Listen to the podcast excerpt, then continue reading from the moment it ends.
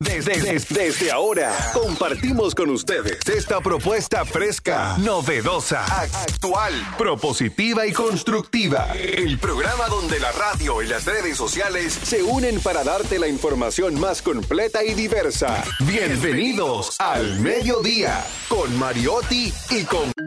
Al mediodía, al mediodía, al mediodía con Mariotti y compañía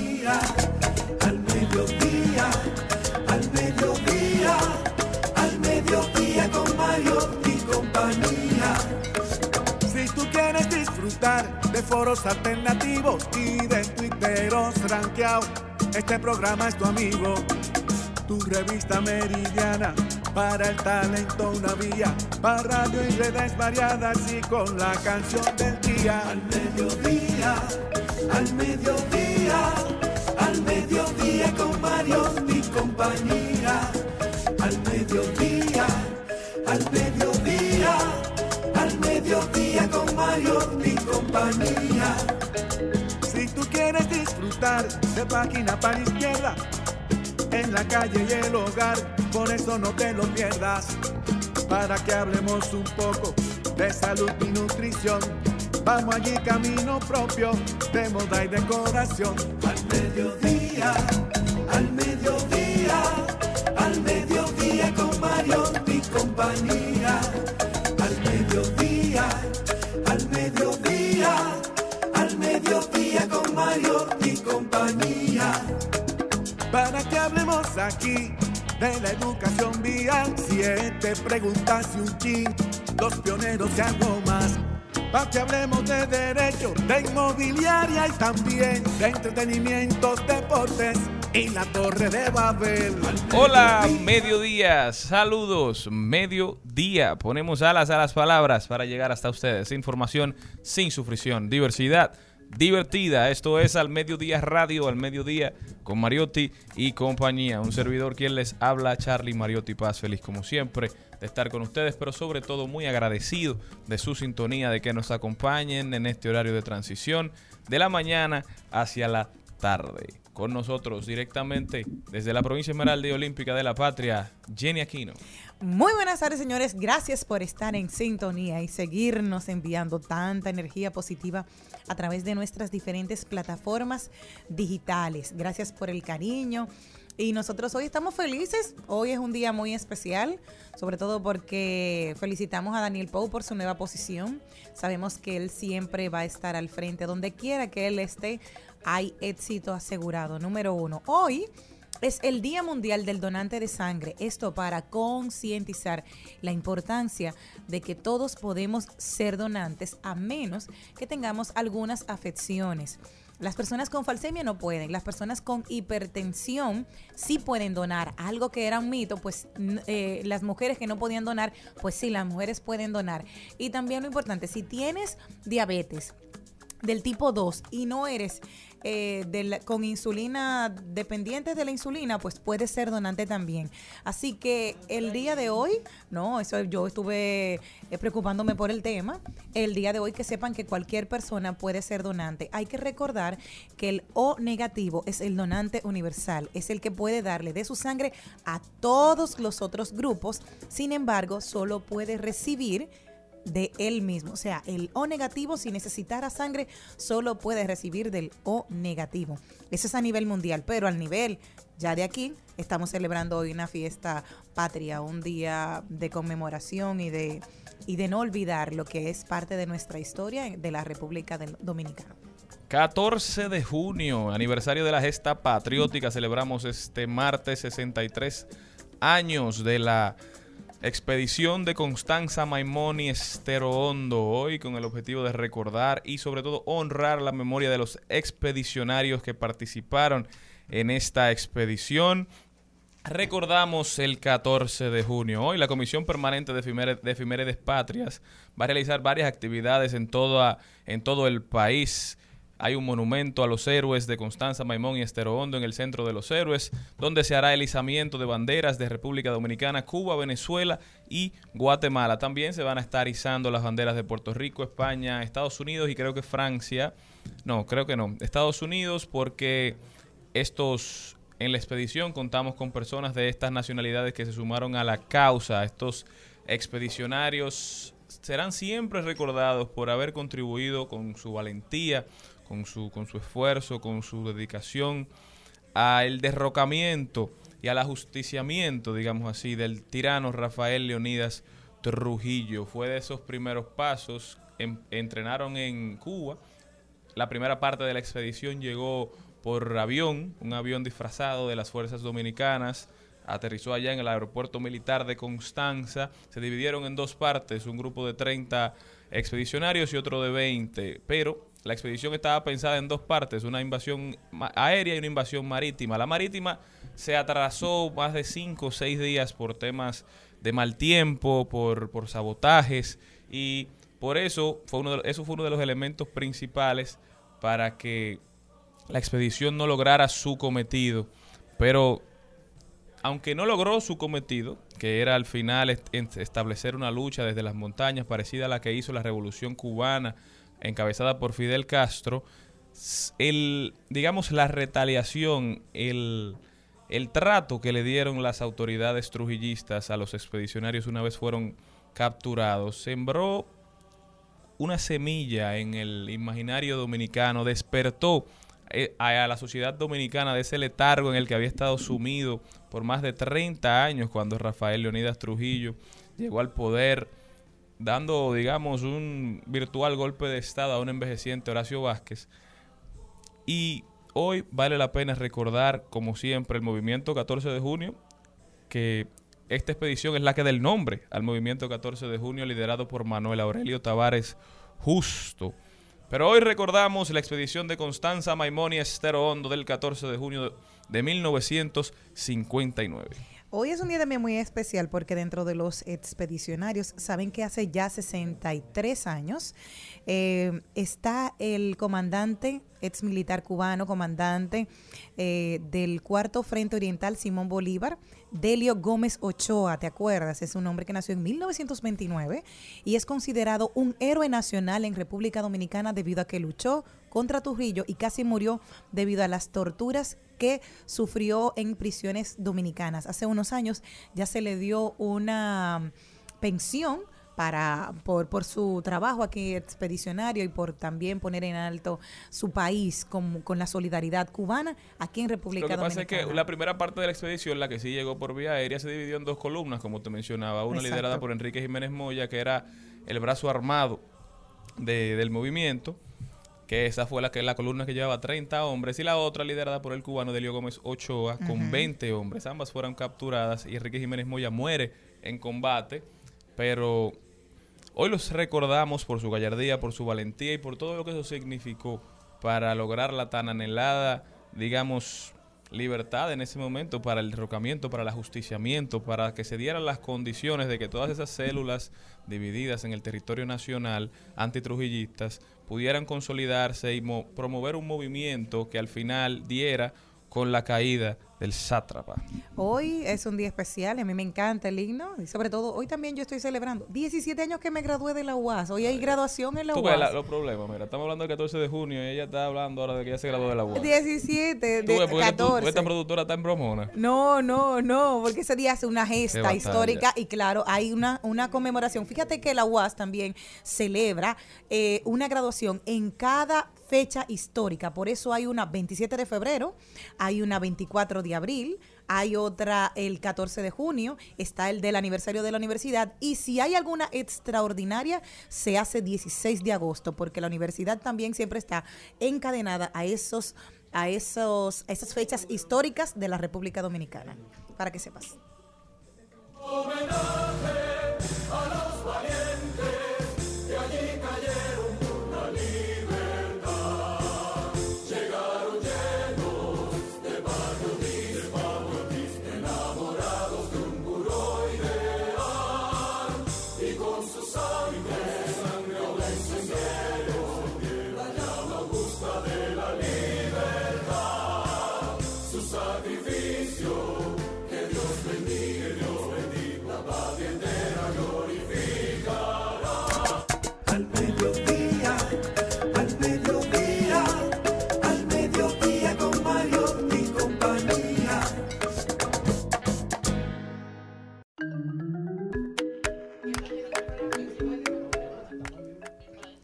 Salió.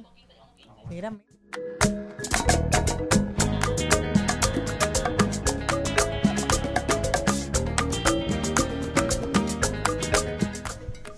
Ahora vamos a ver cuál es el contenido de hoy, señores. Vamos a empezar con nuestra queridísima Vilma Gómez, Vilma Gómez, que nos estará hablando un poquito de mascotas, la prevención de las garrapatas en verano y las enfermedades que pueden provocar en los animales. Nos vamos con Ay, lo dijo, deporte, marketing aplatanado hoy con nuestra queridísima Nadia Tolentino. Ella nos viene a hablar de cómo promover tu negocio de manera correcta en las redes sociales. Un libro muy interesante de la lista de Bill Gates. Hoy en página para la izquierda también, Trending Topic, nuestro segmento de siempre Mabel González estará con nosotros hablándonos un poquito de comercio electrónico, sobre cuáles son esos seis gadgets o esas seis herramientas tecnológicas que puedes conseguir y que cambiarán tu vida por menos de 50 dólares. Hablemos de tecnología, dice un empleado de Google que han desarrollado una inteligencia artificial capaz de sentir bueno, estamos llegando a donde íbamos. Y el Yuval Noah Harari dominicano, don Darían Vargas, estará con nosotros hablándonos del desplome de las cripto y si es el momento de sacar su dinero o de seguir invirtiendo. El Bitcoin, la moneda insignia, ¿verdad?, de este movimiento de las criptomonedas, llegó en un momento en el 2021 a costar 68 mil dólares. 68 mil dólares por un Bitcoin, ¿eh?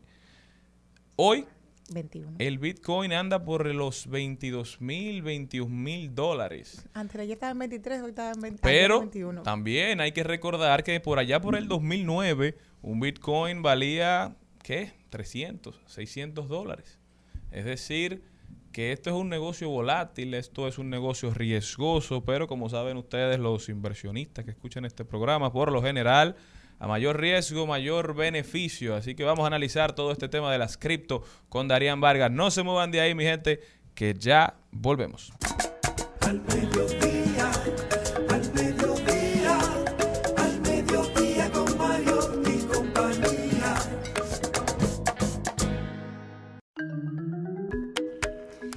Señores, les cuento que, ¿se acuerdan que para el Met Gala 2022, eh, Kim Kardashian utilizó el vestido de Marilyn Monroe que, que fue para cantar el presidente, aquel Happy Birthday, Mr. President y todo lo que ustedes quieran? Pues al parecer le ha provocado serios daños a la pieza.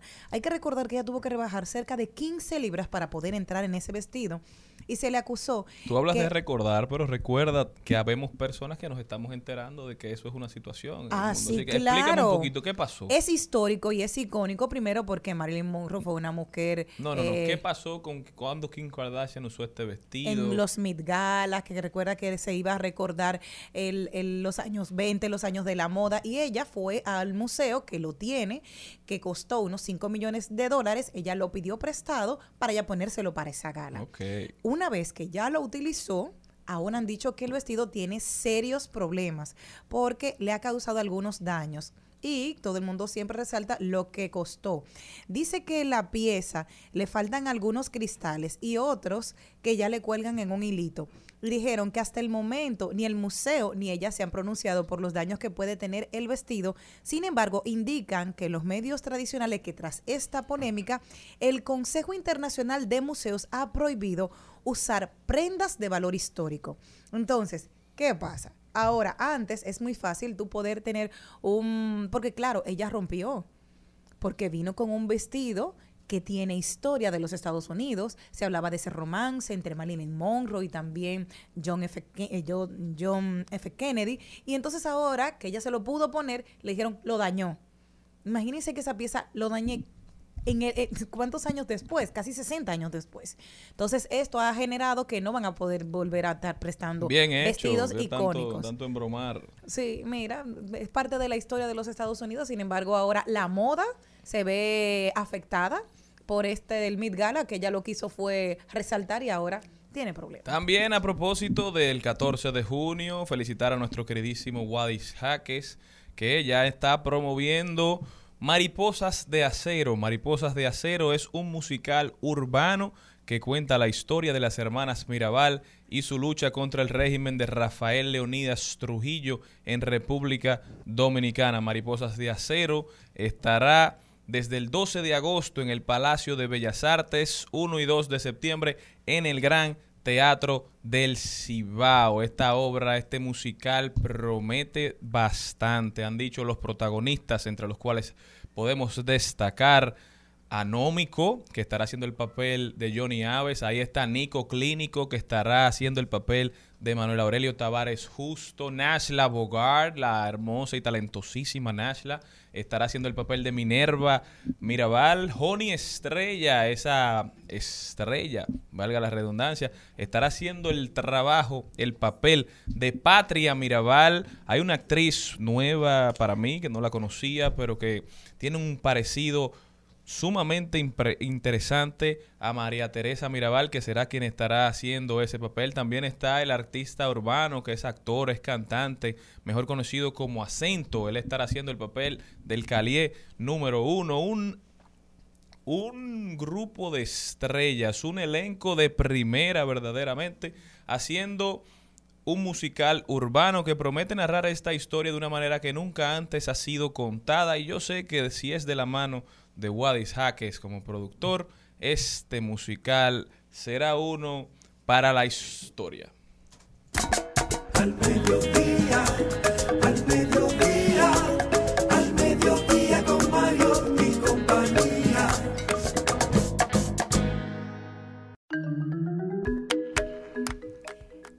¿Ustedes conocen cuáles son las ciudades y los países más caros de vivir? Les cuento.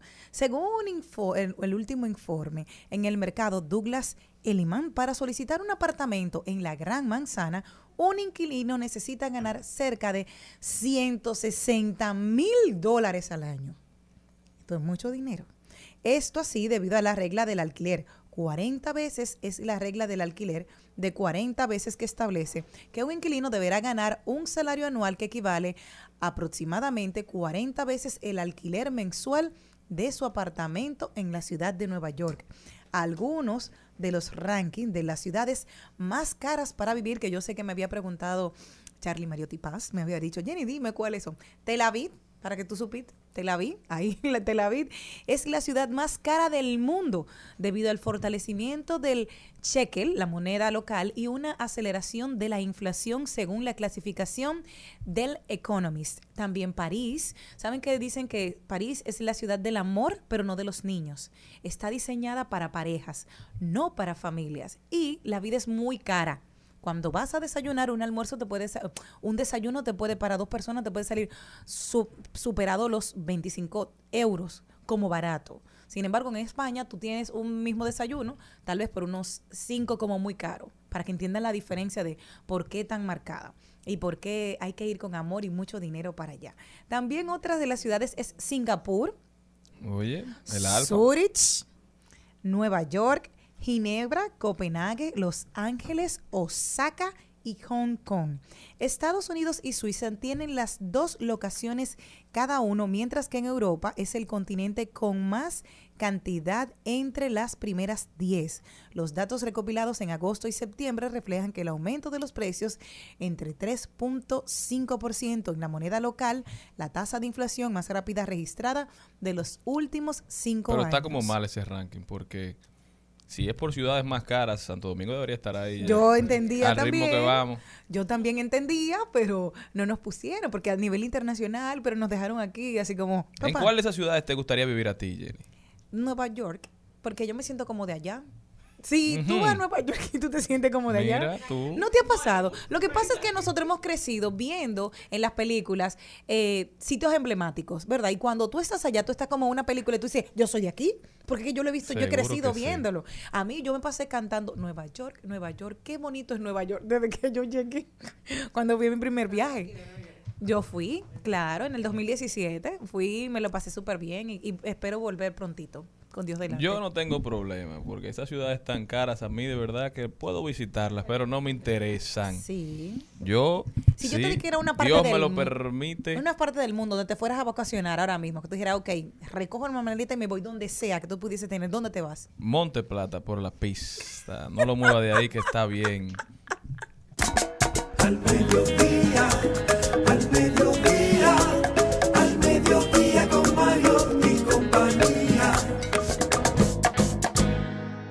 garras, picos, pelos, plumas, plumas y colas.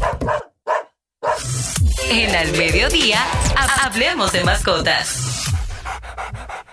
Y nosotros felices de recibir aquí a la doctora Vilma Gómez. Hola Vilma, ¿cómo estás? Muy bien, gracias. Gracias por la invitación de nuevo. Qué chulo de tenerte en cabina aquí disfrutando de ti, por fin. Gracias. Ah, mira, te- tengo hoy un tema sumamente interesante y es las garrapatas. Sí. ¿Qué tan peligrosas suelen ser? Realmente, ahora mismo ya hay estudios que eh, confirman que la garrapata no es solamente en épocas de calor como los el verano, que es en todo el tiempo y que no solamente en países cálidos y húmedos como nosotros, sino en todo tipo de países templados.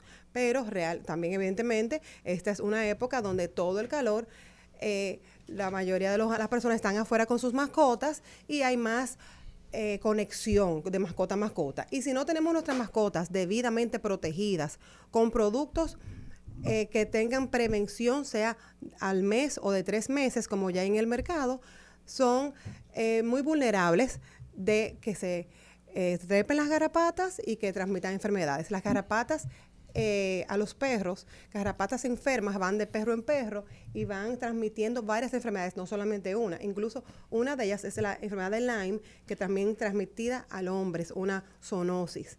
Eh, Talía tuvo esa enfermedad. Eh, ¿Ya se curó? Eh, bueno, lo que que pasa es que es eso- nerviosa, eso no se cura, eso es perenne. Entonces, después que te da esa enfermedad, que es bien grave, si no se trata a tiempo, eh, realmente se, va- ataca el sistema nervioso y es para toda la vida. O sea, que lo que hay que tratar es de que no te dé. Exactamente, y que del- la mascota esté protegida. Entonces, yo quiero saber algo, porque, por ejemplo, yo nunca he tenido un perrito y quiero saber, ¿los, ¿son como los piojos de la gente? ¿Los garrapatas Son para los perros? ectoparásitos, piojos, pulgas, garrapatas, son todos ectoparásitos. Eh, los piojos no transmiten enfermedades, las garrapatas transmiten sí parásitos eh, internos, tanto a perros como a gatos, y las garrapatas les gusta más estar en perros, pues, pero se ha visto en gatos. Realmente en gatos no ah, transmiten enfermedades como en los caninos, pero eh, la piel y la sangre del perro es más ah, apetecible para garrapatas. ¿Y qué tiempo? Bueno, es que es complicado un poquito. Y lo de los gatos, eso me llamó la atención. ¿Cómo se ven las garrapatas? Porque yo he visto una garrapata grandísima en perros y cómo se ven Esas en son las hembras. Hay hembras y machos. Ah. Donde hay una hembra que casi siempre está con huevos dentro, es la grandotota. Eh, y las otras chiquiticas que están o pegadas de la hembra o están solas son los machitos. Eh, esas hembras, por eso cuando se caen de la mascota y los huevos los depositan en cualquier área de la casa o de la parte externa, se mantienen ahí sus huevitos. Luego eclosionan, puede ser a los 30, 40 días, y tenemos nuevas garrapatas. Por eso es que es importante, cuando le vayamos a poner un producto, eh, le encontraron una garrapata a su mascota, le ponemos un tratamiento, no solamente por ese mes. Debemos seguir tres meses para eliminar el ciclo de la garrapata. O sea, de esas que pueden estar creciendo, esos huevos que van a eclosionar en el mes futuro, ya también poderla controlar. En el caso de los piojos, a la gente le dice que la, la gente le cae al, al que tiene el, el pelo limpio. Sí. O sea, es al contrario. Tú no entiendes que el pelo sucio y el descuidado y los piojos disfrutan estar en lo limpio. En el caso de las garrapatas, ¿es exactamente igual? O sea, ¿al perro más limpio que le caen más garrapatas No, o es al puerco? A la garrapata lo que le interesa es la sangre. O sea, que no importa Ah. si la mascota se baña mucho o se baña poco, no importa si la mascota es flaca o gorda. Realmente cualquiera es vulnerable. Y nosotros tenemos que sacar otras mascotas varias veces al día porque la mayoría de las personas tenemos apartamentos, entonces siempre tenemos que tener protegidas contra, eh, protegidos de vacunas anuales, desparasitación cada cuatro o seis meses y productos contra garrapatas regularmente. Pero, por ejemplo, ¿qué hacer en el caso de una persona que ha sido mordida por una garrapata, que se da cuenta, Sí. en ese caso, ¿qué tú le sugieres como médico veterinaria? O, y, y también, por ejemplo, en los casos de los perros, yo he visto perros que están ahogados en garrapatas y Sí. pueden ser más los perros, obviamente, callejeros. O el, da el caso también que son perros poodle, que no se le ve. Entonces, cuando tú le chequeas la oreja, Pelo largo, ¿eh? porque poodle ya no hay tantos como antes. bueno, bueno, pelo largo, que tú le chequeas la oreja, entonces ves todas esas garrapatas pequeñitas, huevitos, o sea, que es un caos que a veces uno no sabe qué hacer y accionar en ese momento. ¿Qué tú le recomiendas? Perfecto. La persona, casi muy pocas personas nos damos cuenta cuando nos pican y realmente sí deja una marca rojita. eh, lo que hay que desinfectar bien la zona. No es alcohol. El alcohol lo que hace es que fija, no desinfecta. Tenemos que poner eh, yodo o agua oxigenada para limpieza. Ya realmente ya hubo una picadura, ya no hay nada que la persona pueda hacer en ese momento. Eh, y las enfermedades se, se ven ya en un tiempo prudente, no es inmediatamente. Ninguna persona debe ir al, o sea, me pico una garrapata, voy para el médico. Eso no, no va a hacer nada el médico en ese momento. Los perros sí, cuando tienen una infestación de garrapata, sea una o sea 500, que se le note mucho en las orejas, eh, ya los baños también están obsoletos. Eso vamos a darle un baño eh, garrapaticida. Ese baño es tóxico porque para matar la garrapata tiene que ser un veneno que se le puede transmitir al pobre perro. Entonces, lo mejor es dar esos tratamientos. Ya hay unos diferentes tipos de productos que matan la garrapata. Hay pastillas comestibles súper eh, fáciles que matan de 8 a 12 horas todas las garrapatas y o también pipetas o en spray. Esos Y productos. cómo- Yo, creo, yo creo que hay un collar. Es más efectivo también. para la pulga. Son más Ok. antipulgas que antigarrapatas porque la garrapata es más persistente. Y cuando tú les das esa, un ejemplo, ese esas pastillas para que él la pueda expulsar, porque por la piel yo me imagino que les cambia el sabor de su sangre y esto hace que las garrapatas se mueran. Eh, ¿Qué tienes que hacer? O sea, ¿hay que envolver al perro en algo con Y alguna funda? No, porque imagínate, yo me imagino hay Esa es que, hay que envolverlo en una funda hasta la cabeza para que No. vayan cayendo ahí dentro o qué. No O- si quieres ponerla en un área de la casa, una habitación, porque si se le van a caer, otras se le van a quedar muertas en la piel y al otro día entonces se puede proceder con un baño normal y ya ahí va a ser prudente porque ya con el baño las pocas que le queden, porque es verdad que todas casi caen, las pocas que le queden se les retiran, pero no hay un daño. Eso de estar arrancando la, la garrapata también es, es- está, es negativo porque se queda, con parte de la garrapata se queda adentro. como con los dientecitos de la garrapata. Entonces, es recomendable que en una casa donde se ha detectado garrapatas en un perrito, en un gato, se fumigue. Sí, ya con estos productos, como ya tienen efecto residual, depende de la cantidad de, de garrapatas que haya, porque si es una infestación muy grande, sí podemos, en lo que se lleva la, la mascota el otro día a bañar, para un baño normal, se puede fumigar la casa perfectamente. Y así uno está más tranquilo de que, porque las garrapatas se ponen atrás de, lo- eh, de los cuadros, Se esconden. Y en el techo también. Claro. El ¿Y quién le enseña a jugar la Y escondida? muy importante, yo, yo estoy hablando de cuando hay un solo perro, pero hay muchas personas que tienen tres o cuatro. Daniel Poe. Todos, sí, Sí. todos Y gatos, tienen que Siete tener el gatos. producto. Siete gatos. Todos. Todos hay que ponerle, todas las mascotas que están en la casa, se tiene que poner el mismo producto para protegerlo. No es solamente uno que está infectado. Mire, una, en una ocasión, eh, un familiar. el Siempre perro- di que un familiar. Un familiar, pero fui yo. Siempre un primo, Ella un no tiene- amigo. ella no tiene No es en mi perros. Esas son cosas tuyas. Ella tiene- no tiene Samaná- perro. En Samaná yo sí tenía perros, que por cierto se llamaba Leonardo DiCaprio. Ya tú sabes. Falleció hace poco. Era amante del medio ambiente. Envenenado, envenenado, envenenado. Pero en fin, eh, lo que quiero llegar al punto es que un familiar, en una ocasión, un perro de la familia, tenía muchas garrapatas en las orejas. Y algo apoteósico, o sea, algo fuera de lo normal. Eso es, o sea, no sé. A Yo al recordarlo me da grima. Las garrapatas tenían un perrito. Tú como si... Exactamente. Tú contándomelo yo tengo grima. Recordarlo me da grima ahora mismo. Pero en fin. Y un familiar lo que hizo fue tomar un baigón. Ay, Mm. santo. Y echarle baigón en las orejas al pobre perro. ¿Se murió? Fue- no, no se murió el perro. Ese perro Pero fue algo horrible porque el sonido del baigón, tú sabes que los perros tienen un, un, un oído No, pero que eso es abuso. Ese, fino. puede ser primo tuyo. Había que. Y Mm. entonces, un familiar, yo no dije si era primo. Tratando de saber eso quién fue era. incómodo para el animal, obviamente. Y no hacía nada, no hizo nada de efecto. No, No, recuerdo. No, No, sé si ella se te está diciendo, no es en que ella te está nada. preguntando. No pero también, o sea, si yo hubiera recordado que se le caen alguna gran parte en el momento, no recuerdo nada de ese momento. Pero que, o sea, hay, eh, tú puedes citar algunos casos que las personas en momento de desesperación actúan que no deberían porque le pueden hacer daño tanto al animal como también las personas que están a su alrededor y los otros animales. Claro, las garrapatas le encanta ponerse adentro de las orejas porque es un, un lugar Oculto. oscuro y también en la zona interdigital, entre los dedos. Por eso nosotros cuando la primera vez que recibimos una mascota a la veterinaria, en el examen físico, esas son las dos zonas que uno chequea. Aunque las garrapatas realmente puede estar en, en el sitio entero, pero si tiene una infestación bastante grave, esas son las zonas donde se ve rápidamente. Eh, yo te digo, ya no hay eh, remedios caseros. Esos remedios caseros pueden haber hecho, pueden haber hecho efectos, sí matan algunas, Pero lo que queremos hacer no es un efecto de matar en el momento, es un efecto residual, de que por un mes, por tres meses, este, eh, vienen productos ya en una caja, tres pastillas para hacerla mensualmente por tres meses. Hay una de tres meses. Hay pipetas, hay spray. Consulten con sus médicos veterinarios, consulten con las clínicas que todas las tienen esos diferentes productos, que son efectivos. A veces una persona dice, no, pero es que yo resolvía con algo más barato, pero con esto eh, de verdad es efectivo y ya no es eh, de uso. Las fumigaciones eran más caras porque había que fumigar cada 15 días, por lo menos cuatro veces. Entonces eso es- era realmente una, una inversión. Claro.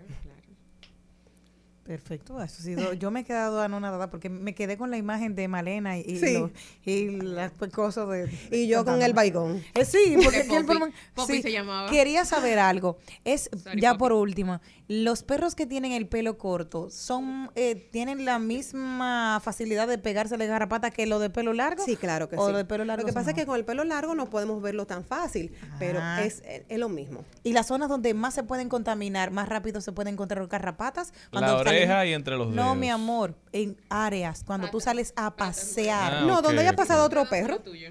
O sea, ya, eso, cualquier área externa donde haya pasado otra mascota es vulnerable. Perritos de la calle que eh, pasan al frente de la, de la casa. No, que mi perro nunca sale del patio, Mm. pero tiene un perro de la calle que duerme al frente de ahí. Ya son trepadoras.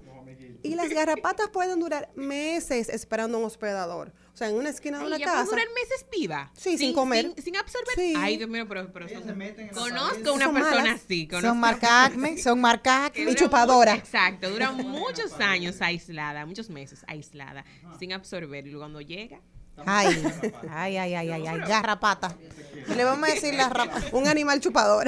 Miércoles. Doctora, ¿Que Malena ¿dónde? qué? No, no, no. ¿Dónde se puede conseguir el contacto con usted y dónde se pueden poner en contacto contigo? Claro que sí, en Animet Veterinaria. Estamos en Santo Domingo, en la Gustavo Mejericar número 10 en Naco. Y estamos también en La Romana, en el centro de la ciudad. ¿Y redes sociales? Animet RD. Perfecto, muchísimas gracias por este eh, esta conversación tan instructiva para mí, que yo soy. No, es una cátedra, hit porque Vilma lo total. que da es cátedra. No, no, cero hit, cero error. Yo que, mira, salgo hoy que yo tengo miedo de salir a la calle con las un garrapatas. perro, o sea, eso no quita- Ya, Claro. ya, yo espero algún día tener a mí. ¿Tú sabes cómo se va a llamar el mío? Ricardo Alberto. Nos vamos. Ah, pero ya tenemos decir. hasta el nombre, perfecto. Al mediodía, con Mariotti, con Mariotti y compañía. Rumba 98.5, una emisora RCC Media. Seguimos, seguimos, seguimos con Al Mediodía, con Mariotti y compañía. En Al Mediodía. ¡Ay! Lo dijo. ¡Ay! Lo dijo. Lo dijo. ¡Ay! Lo dijo. ¡Ay! Lo Estamos de vuelta, mi gente, y ahora vamos con Ay lo dijo. Y el que lo dijo fue Bill Stepien. Bill Stepien fue el director de campaña de Donald Trump en las elecciones de 2020. Ah, ese rubio exótico, bien extrovertido. Pa- y no bien sé, no- no he visto la foto ¿Y de que hay Bill una serie en. Netflix de él? No, no, no, ese es otro. Ah. Ese estuvo preso incluso y Donald Trump lo indultó. ok. No recuerdo el nombre, pero sí. Sé a quién te refieres. Ok. Pero Bill Stepien está siendo interrogado ah, sobre lo que aconteció el 6 de diciembre, de enero, perdón, cuando una turba de personas que apoyaban a Donald Trump Entraron. se metieron al Congreso de los Estados Unidos, al Capitolio, y ahí resultó, hubo un muerto, hubo un fallecido, muchísimo desorden, hay gente presa por eso, y ahora están investigando si el presidente Trump instigó realmente a que eso sucediera. Él lo que dijo fue, en las semanas siguientes a la cita electoral había dos grupos de colaboradores en el entorno de Trump, el equipo normal y el equipo chiflado. Ya ustedes saben probablemente a cuál le hacía caso el presidente norteamericano. Aseguró que estaba el primer equipo que le decía la verdad a Trump sobre lo que había pasado en, en las elecciones y cuál era la estrategia a seguir. Pero estaba el otro equipo que le recomendaba y que le decía que todo había sucedido como él pensaba. Que, digamos, que le fortalecía sus, sus creencias, aun cuando no había ninguna prueba fáctica de, de lo acontecido. Dentro del equipo chiflado, esto es lo interesante, Stepien ha metido a Rudy Giuliani. el exalcalde de Nueva York y ex candidato a la presidencia de Nueva York, de, de Estados Unidos, perdón, que se convirtió luego en asesor legal de Donald Trump e incluso en el artífice de algunos trabajos oscuros como presiones en Ucrania para conseguir información comprometedora del hijo de su rival electoral en ese momento, el hoy presidente de Estados Unidos, Joe Biden. Dice Stepien que Giuliani quería hablar con Trump de una manera muy excesiva, que estaba en las estancias residenciales de la Casa Blanca, Donald Trump, y Giuliani insistía en que quería hablar con él. Stepien dice que mantuvo una conversación por varios minutos con, con Giuliani, y oigan lo que ha dicho. Ajá. Giuliani estaba sin duda borracho. Aparentemente, pasado de alcohol, Giuliani empieza a insistir en hablar con Trump, habla con él y lo incita a declarar la victoria y a denunciar que los demócratas les estaban robando la elección. Pero todo eso lo dijo ebrio. Stepien Sí. dijo que, que Giuliani, con quien él habló antes de pasárselo al presidente, estaba borracho y es quien incita a Trump a declararse vencedor y a poner en juego la democracia más vieja de este lado del mundo, que es la estadounidense, por un presidente no reconocer que había sido vencido en las elecciones de turno. Rudy Giuliani, ustedes conocen ese nombre muy bien, el del plan Giuliani, del que de tanto habla nuestro presidente. Quizá también estaba borracho cuando asesoró Cuando llamó. al presidente porque no ha habido forma de que se implemente el famoso plan Giuliani aquí en República Dominicana, ¿verdad? Bueno, Son cosas que a uno le llaman la atención. No, Oiga, ¿quién es el principal asesor en materia de seguridad No, y que llama- de, de nuestro gobierno? Con razón estamos como estamos. llama la atención de que tú dices, necesitas un grupo de focas que son el- los chiflados, que son los que te van a aplaudir. Oh, no, todo lo que tú dices está muy bien, todo lo que tú haces está muy bien. Sin embargo, un grupo que te va a decir la verdad. O sea, tú le vas a hacer caso a quien tú quieres. O sea, al final es como el- buscando la aprobación de 70 personas que te van a decir que no y el que te dijo que sí, a ese tú le vas a hacer caso. Porque por muy borracho que estuviese, Tron nada más le hizo caso a ese. ¿Ves? Claro, porque además te está diciendo lo que tú quieres escuchar y no en honor a la verdad es Rudy Giuliani, fue alcalde de sí, Nueva York, fue candidato a la presidencia de Estados Unidos, pero hay algo que la gente no termina de entender, que yo siempre agradezco a, a mi escuela de negocios que me dio ese caso, un caso que es desarrollado en Harvard y lo pudimos ver aquí en Barna, de quién fue la mente detrás del éxito de Rudy Giuliani mientras estuvo en la alcaldía de Nueva York para combatir el crimen, que fue Bill Bratton, William Bratton, su jefe de policía, que incluso terminó renunciándole porque se convirtió en un personaje tan famoso, daba tantas declaraciones, sus estrategias tuvieron tanto éxito que la popularidad luchaba contra la de Giuliani. Y en un momento, Giuliani entendió que debía separarlo de su puesto porque El, la- el- el puesto de la alcaldía es un puesto electivo. Entonces tú no puedes tener uno de tus principales colaboradores que se convierte en uno de tus principales contrincantes. Ese nunca se leyó las 48 leyes del, del poder. No, quizás dice- sí, porque luego Bill Bratton lo nombran incluso en Los Ángeles y en otros cuerpos policiales, creo que en San Francisco, y fue bastante exitoso también durante la gestión pasada. Volvió a ser el jefe de policía del- de, la ciudad de Nueva York con muy, muy buenos resultados.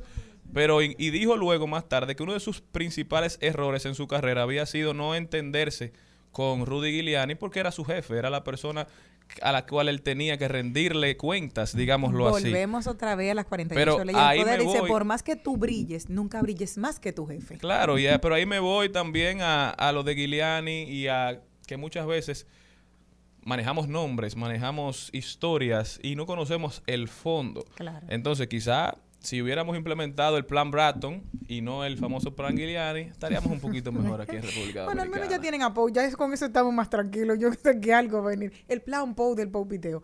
Les tengo Ay, otro. sí, felicidades para de- nuestro queridísimo Daniel Pou, de las mejores designaciones que se han hecho la en esta mejor, la administración. mejor, la mejor, la Una mejor. estrella. La mejor. Mira. ¿Quién más lo dijo, Shirley? Ay, ay. Dice la cuenta Alf Music lo siguiente. Me encantó.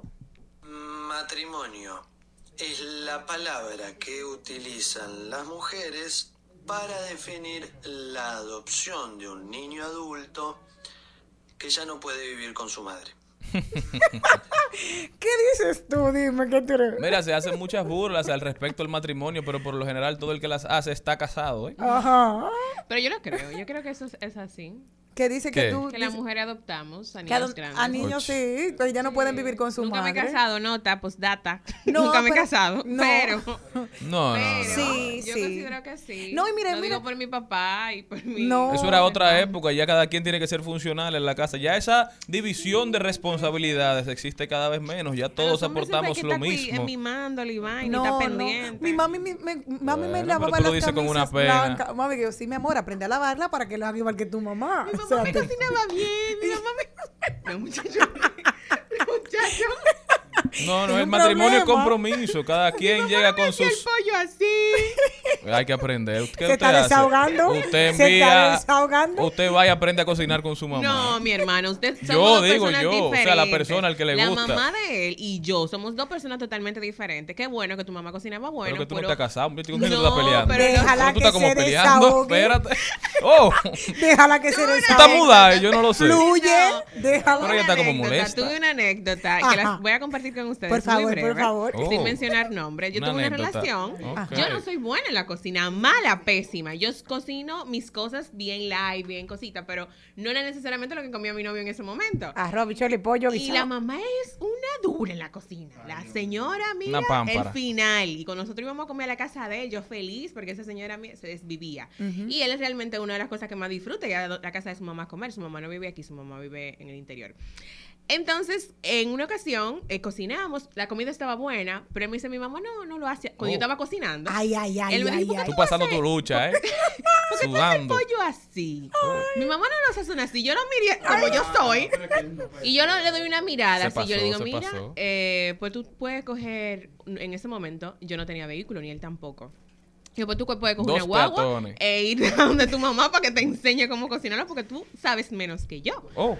Y ya tú sabes, yo me puse eufórica que en ese día no hablamos en el día entero. No, yo conocí un Esas son las cosas que la gente tiene que cuidar, porque en los matrimonios se da mucho. Que algo, em- algo que empieza bonito puede terminar bastante feo. Claro, yo conocí un caso de un, de un matrimonio. Bueno, sí, bueno, es un matrimonio actualmente. Pero si fue el tuyo, Jenny. deja No, tu no, vaina, no, no, no, estamos no. sincerizándonos. No, no, yo te voy a decir el mío. Y decía, ay, porque tú sabes que malo si El- tú la cocinas. historia. Malo si no cocina y malo si cocina. Deja la introducción, Dos. vete al desarrollo, more.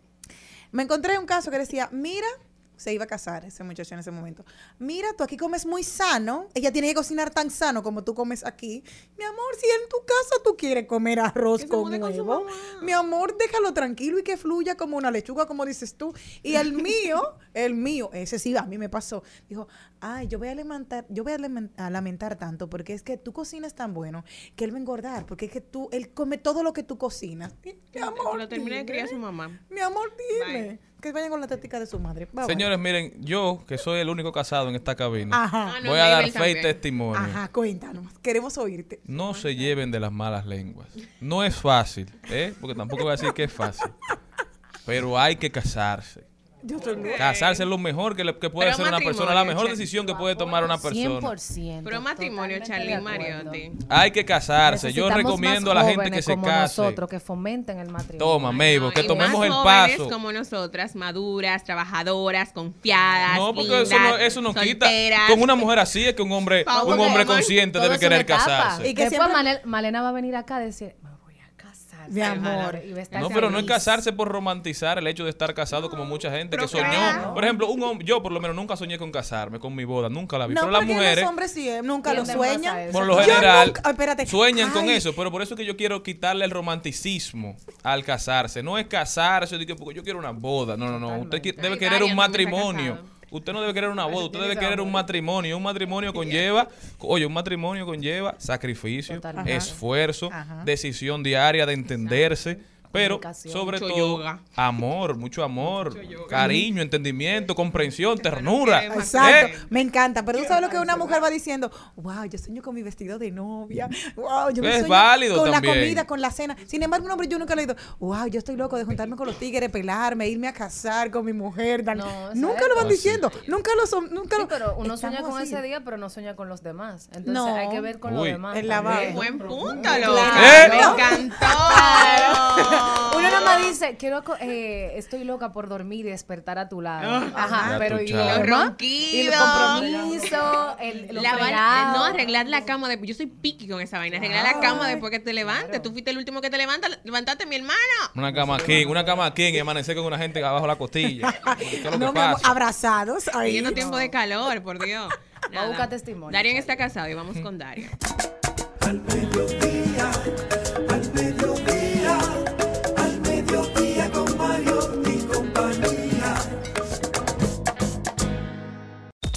Las criptomonedas. Todo lo que debes saber sobre el dinero digital. Ventajas y desventajas sobre la divisa del presente y el futuro. El dinero intangible explicado por un ser tangible no fungible. Con ustedes, Darian Vargas, el rey de la Big Data. Un placer para todos nosotros darle la bienvenida al Yuval Noah Harari de sus tiempos. Darían Vargas con nosotros. Muchas gracias por esa presentación, eso me hace muy feliz. Darían, cuéntame un poquito de ti, felicita a tu amigo, el señor Eh, Poe. Sí, eso mismo, eso es lo primero que quiero felicitar, que el Estado Dominicano se engalana de tener un servidor público de esa categoría. Ay, La sí. seguridad dominicana puede estar segura que los datos que va a ofrecer el señor Poe para tomar decisiones basadas en datos van a tener un impacto en la sociedad como nunca lo ha tenido. Eso lo tengo yo seguro. Darían Vargas, el Bill Bratton de la administración de Chu Vázquez. ¿eh? Así mismo es. Y ahora el, el señor Poe va a escribir una carta para que me designen al lado de él. Sí, pero, Muy pero, va a ser, pero va a ser honorífico, ¿eh? Muy bien. Sí, honorífico, Necesita honorífico. de ti. Bien, señores. Darían, cuéntame un poquito de qué es lo que está pasando con las criptomonedas. El Bitcoin Bien, tiene a la gente en taqui. Sí. Va- va- vamos a ser sinceros con muchas cosas que están pasando. La minería de la criptomoneda está siendo atacada.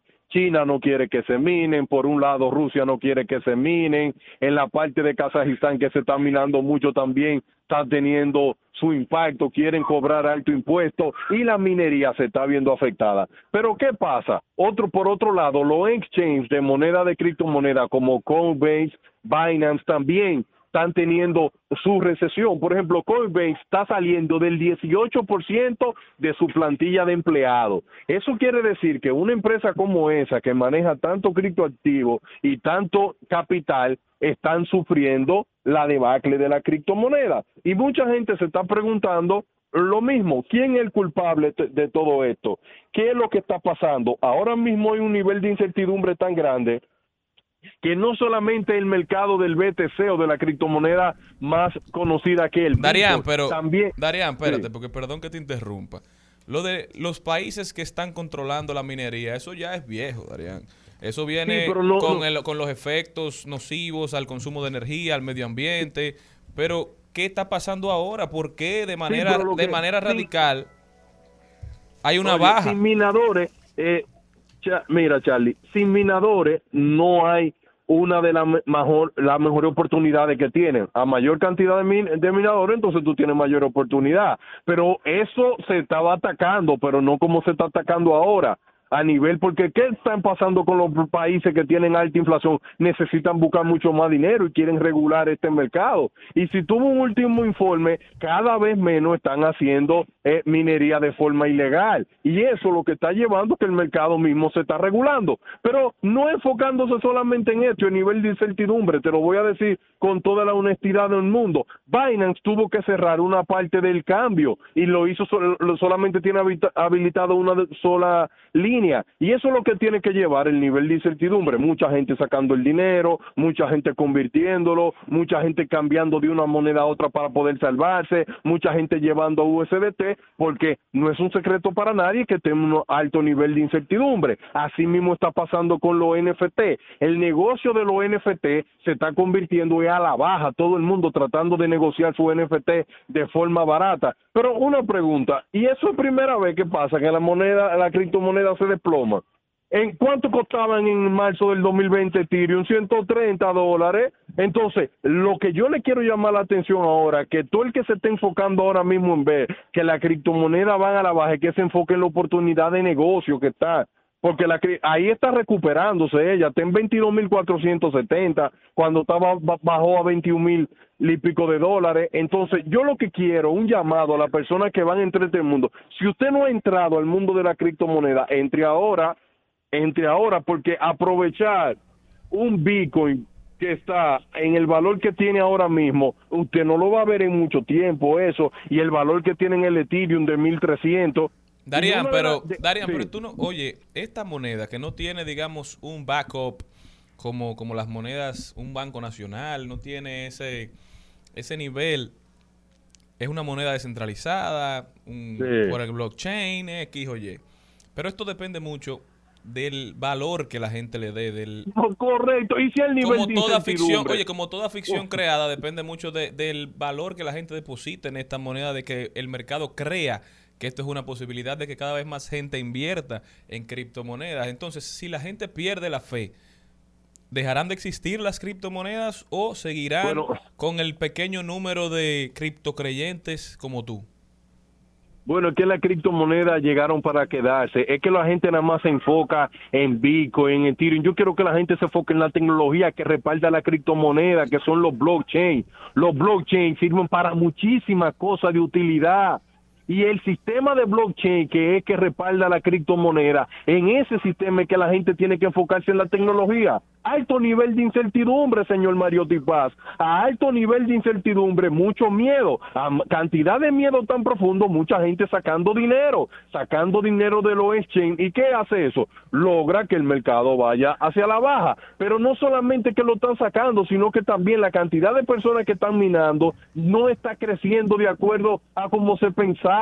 Hoy, a hoy, hoy en día, todo el mundo sabe hacia atrás iba, creía que para finales de este año un Bitcoin iba a alcanzar los 100 mil dólares, que no lo va a alcanzar por lo que me va, pero ahora lo que yo sí tengo seguro una cosa, señor Mario Tipaza, anótelo hoy, usted no va a volver a ver el Bitcoin al valor que tenía cuando nació.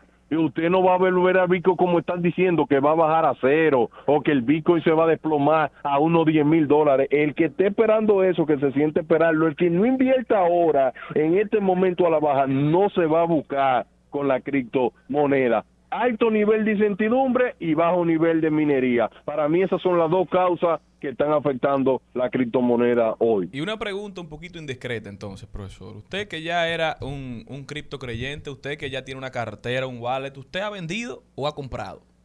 Bueno, yo lo, yo lo que la cambié. Eh, no me la gagué, cambié, no la me cambié. gagué. No, no, no, yo la cambié. ¿Qué yo hice? Yo lo que hice fue que le, el, cambié cuando estaba en 30 mil, la cambié a USDT. ¿Qué hice? Hice holding, acumulé aproximadamente en la- en- entre todas las que tenía unos 55 mil dólares. ¿Y qué yo hice ayer? La convertí toda en Ethereum. Salí, salí del Bitcoin y me moví para Ethereum. O sea, ya usted no tiene Bitcoin. no tengo Bitcoin, ahora tengo Ethereum. Tengo aproximadamente en moneda de Ethereum porque ya tengo, tengo 50 monedas de Ethereum, tengo ahora mismo. Rico. Porque usted No, no está apostando hice- a la tecnología detrás de la criptomoneda. Usted Así salió de Bitcoin, que no tiene una tecnología per se, y se metió en Ethereum, que tiene una tecnología que funciona. Así mismo. Y no hay una tecnología más rápida y que tiene alto nivel de explosión. ¿Por qué? Porque los NFT están basados en Ethereum, en la parte de atrás. Y por eso es que yo le voy a decir cosa, yo no tengo a nadie que mantener, yo no tengo ni deuda ni nada de eso. Que yo me esté jugando con mi criptomoneda, como aquellos que apostaron en la fiebre del oro, como aquellos que apostaron en, en la industria inmobiliaria. Y yo estoy apostando en la criptodivisa, porque yo soy un fanboy de la tecnología. Y el que quiere entrar, que entre ahora. Muchísimas gracias a Darían Vargas por tan excelente consejo. Darían, ¿cuál es la plataforma que más recomiendas para los que quieren invertir? Un poquito más adelante en Hablemos de Tecnología estaremos dando una nueva academia para conocer del Bitcoin. Yo la que yo uso, la que recomiendo, que se llama Binance. Hágase su cuenta en Binance, es fácil hacerse su cuenta, es fácil comprar y es fácil cambiar un USDT. Y en República Dominicana hay un mercado grandísimo de gente que te compra los USDT. Darian, ¿y tú das asesorías para esas personas que están No, en yo ese no doy asesoría porque yo soy un asesor muy raro. Porque lo que pasa es que yo no me llevo mucho de los sentimientos míos porque los sentimientos me traicionan. Yo cada vez que una gente me dice, mira, yo quiero entrar al mundo de la criptomoneda, pero yo no quiero perder. Cuando una gente me dice eso, yo le digo, no, pero no entre. Vete a jugar canica. A jugar pache. No, porque que eso, eso, eso no. Entonces, si tú estás buscando asesoría para ganar conmigo, eso no aquí. Es un negocio de alto riesgo y de alto movimiento y que hay que, y hay que ser adicto a estar viendo. Tú sabes lo que yo tengo el celular programado que cuando baje a tal que me vibre y yo pendiente para cambiar eso. Tú sabes el, ni- el nivel de estrés que lleva una gente que esté en eso. No, la, lo mío es holding. Por eso holding. lo correcto también es hacer la inversión con ahorros que no sean necesarios para la vida diaria, porque esto es un negocio que puede ser muy rentable, pero tiene altos riesgos. Como todos. Dime uno que no. Muchísimas gracias a Darían Vargas por haber estado con nosotros. Darían, ¿dónde puede la gente continuar esta conversación contigo? Ahí mismo. Adiós, Darian. Rumba 98.5. Una emisora. RCC Media. Escuchas Al mediodía, con Mariotti y compañía. Trending, Topics. Al mediodía con Mariotti y compañía. Presentamos Trending Topics.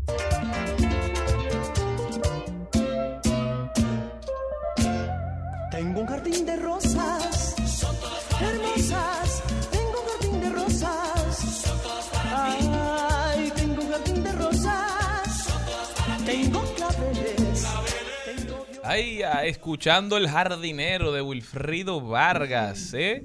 Esa canción tiene una historia sumamente interesante. Esa canción va naciendo en vivo, como quien dice, porque es un homenaje a dos bandas haitianas que Ajá. Wilfrido seguía. Y se fue dando esa canción, esa dinámica. Y el que canta el rap, por primera vez se canta un rap dentro de un merengue, que es nuestro queridísimo Eddie Herrera, Mejor. que hoy es Eddie Herrera, ¿verdad? El galán Sí. del merengue. Ayer estaba en Jet Set, me dicen que fue un fiestón. Eddie Herrera era arquitecto y cantaba de vez en cuando en bares y es Wilfrido quien lo convence para que se vuelva parte de su orquesta. Y ese merengue de los 80, que fue un palo en los 80, todavía al sol de hoy es tendencia. Pero ¿qué más tenemos? Señores, señores, las tendencias están, y estoy muy contenta. Nuestro querido rey del paupiteo, Daniel Pou, dice así, el ministro de Interior y Policía escribió lo siguiente. Para nosotros ha sido de mucho agrado haber juramentado como nuevo director del Centro de Análisis de Datos del MIP al destacado politólogo y experto en seguridad Daniel Pou, de quien estamos convencidos hará un gran trabajo. Pou Suazo y también pone Policía RD. ¿Saben cuál ha sido la respuesta? Para que ustedes vayan tomando, Dunia de Win dijo, saludamos la designación de Daniel Pou. Felicidades, aportarás mucho. Excelente elección, Susana Gotró. Ojalá él sea mago, de lo contrario, está difícil. Dice, éxitos, Daniel Pou, de Yanira. Saludamos la designación de nuestro amigo virtual, Daniel Pou. Exacto. Ya que ustedes ni saben ni dan la talla, hay que darle la oportunidad a los que sí saben, sin importar si son políticos o no. Y de ahí, bueno, la gente está realmente, los, la mayoría de los de los tweets que la gente ha ido ha sido excelente propuesta, excelente profesional y mejor como persona. Mi vecino don Daniel, Daniel Castillo le escribió este, este no lo conozco, otro vecino de nosotros, otro vecino de nosotros. Alta, altas expectativas para don Daniel Pou. Le deseamos todo lo mejor. ¿Qué más tenemos? Oh. También es tendencia a mi universidad, la UAS, porque mañana van a celebrar las elecciones de, para la rectoría y entre unos de los candidatos está Jorge Asjana y también este tan especial Editudis Beltrán, que es un, un personaje bien dinámico de allá de la universidad. O sea, que mañana las, la UAS va a estar celebrando las elecciones y espero que todo salga bien como ha estado saliendo en estos últimos años. Dios mediante, también es tendencia Puerto Plata, porque están inaugurando, inaugurando obras en las diferentes provincias y Puerto Plata es una de ellas. Mucha gente posteando fotos antiguas desde 1924, esas fotografías históricas del ferrocarril que cubría la ruta Santiago-Puerto Plata. Puerto Plata, la novia del Atlántico. Esperemos que Puerto Plata desarrolle todo su potencial. Oye, Puerto Plata es una de las partes más bellas de este país. La novia del Atlántico. Y otro es Esterondo, el día de hoy. Recuerden que se celebra la 69, 63 años de la gesta y lo escribe el magistrado y expresidente de la Suprema Corte de Justicia, Jorge Subero Isa. Tan solo quiero recordar que hoy se cumplen 63 años de la gesta gloriosa de Constanza Maimón y Esterondo 14 de junio de 1959. La raza inmortal. Sigue siendo tendencia Rochi RD. Ya Rochi tiene creo que dos meses preso y el Ministerio Público ha dicho que independientemente la madre retire o no la querella, seguirán persiguiendo al artista urbano.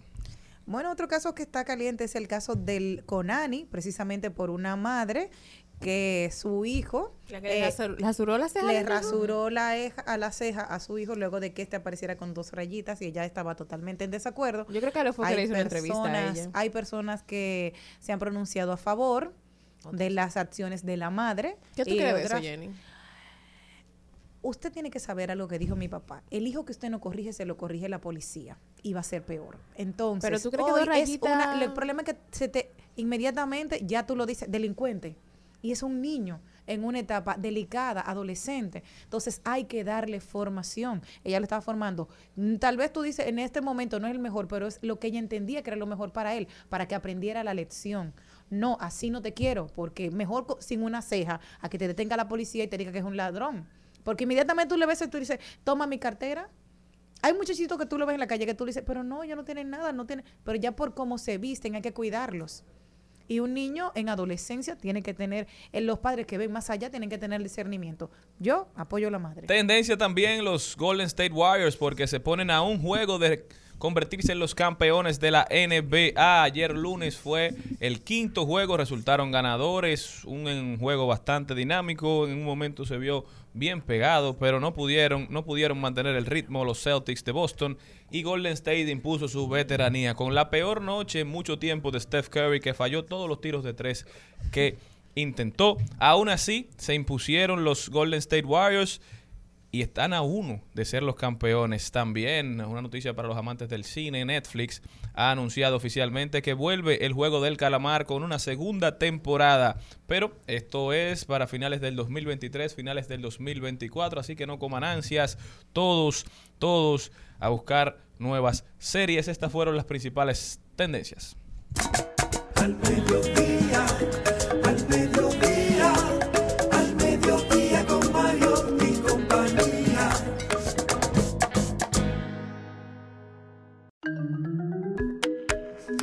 Estamos de vuelta con nuestra queridísima Mabel González. Mabel, cuéntame, ¿qué nos tienes para hoy? Buenas tardes a todos. Hola, hola, una vez más aquí en Al Mediodía con me en- Charle. Me encanta tu, me encanta tu, tu, tu blusa. Con Charlie. Charlene Mariotti.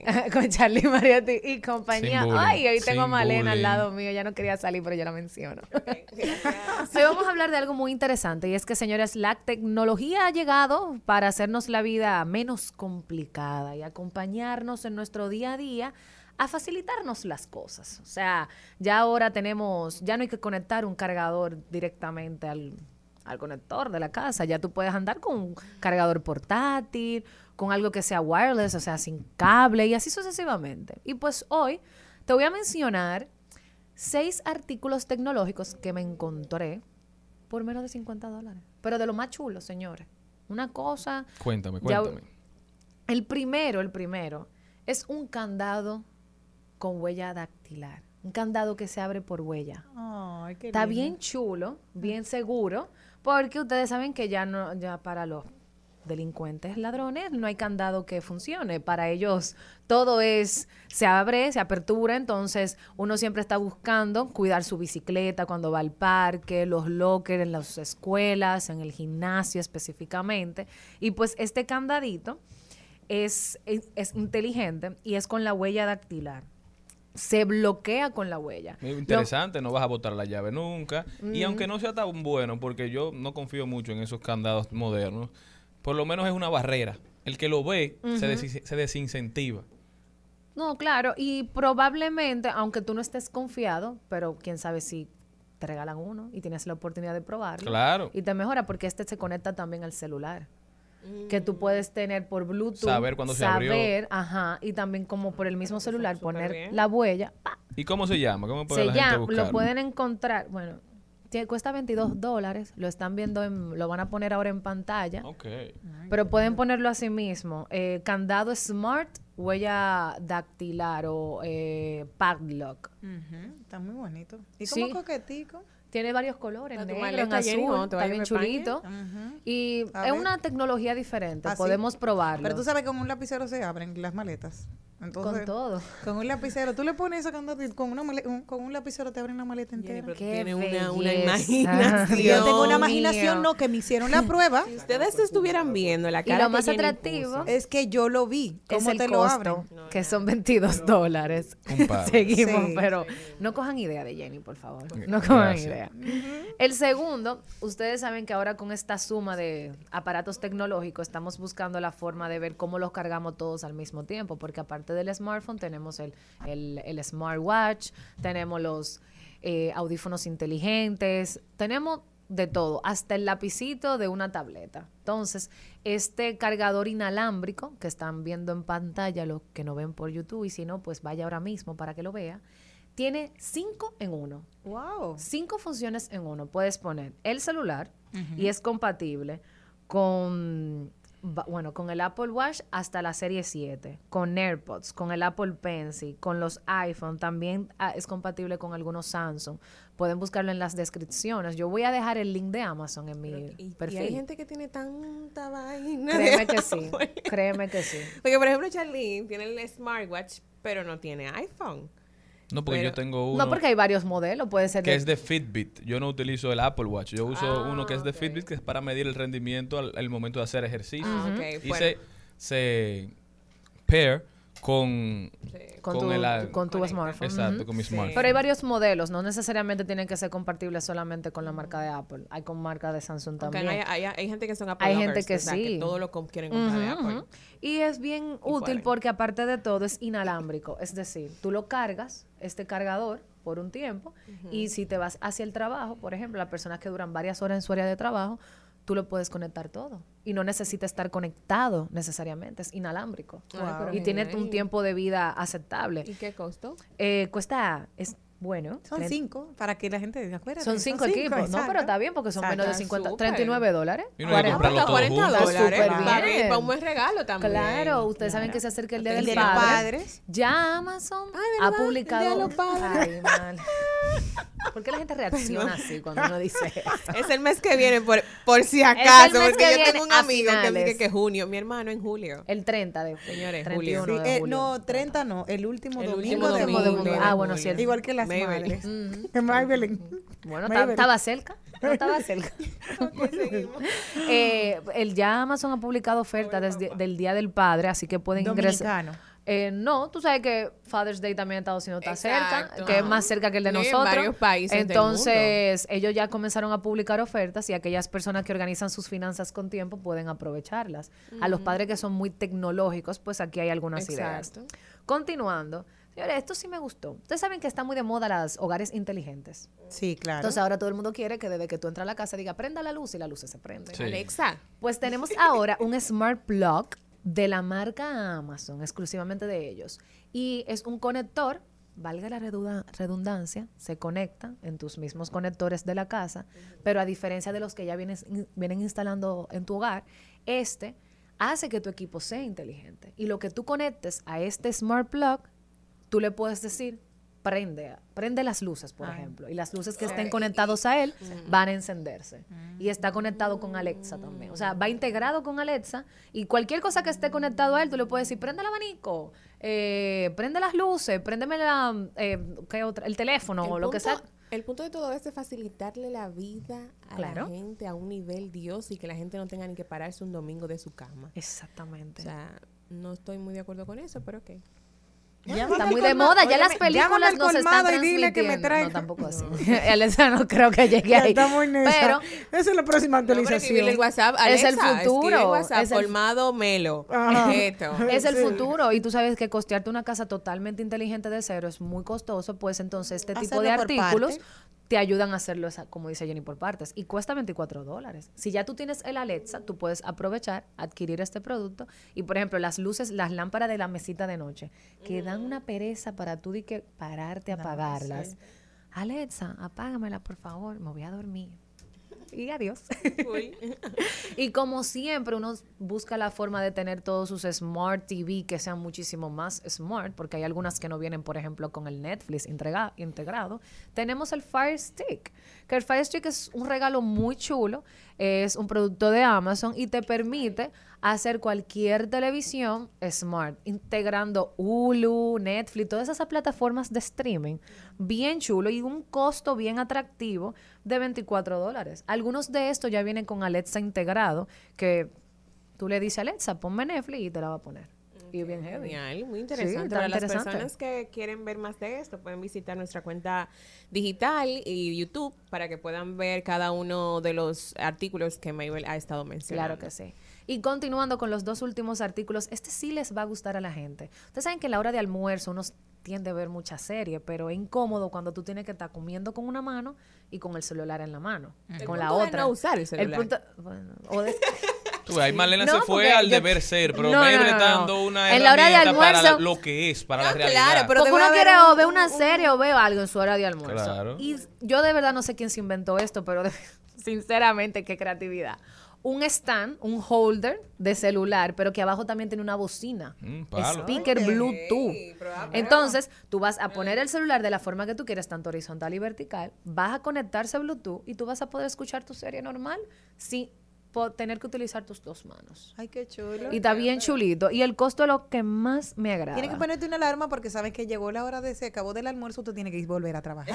Por favor, por favor, La serie casi siempre un capítulo son, sé se yo, lleva del 25, gusto. lo mínimo voy- son como 25 claro. minutos. No, y, lo Y son es 24 ponerlo dólares. A dos para que tú lo veas rápido. Entonces, es verdad lo que ¿quién dice Jenny.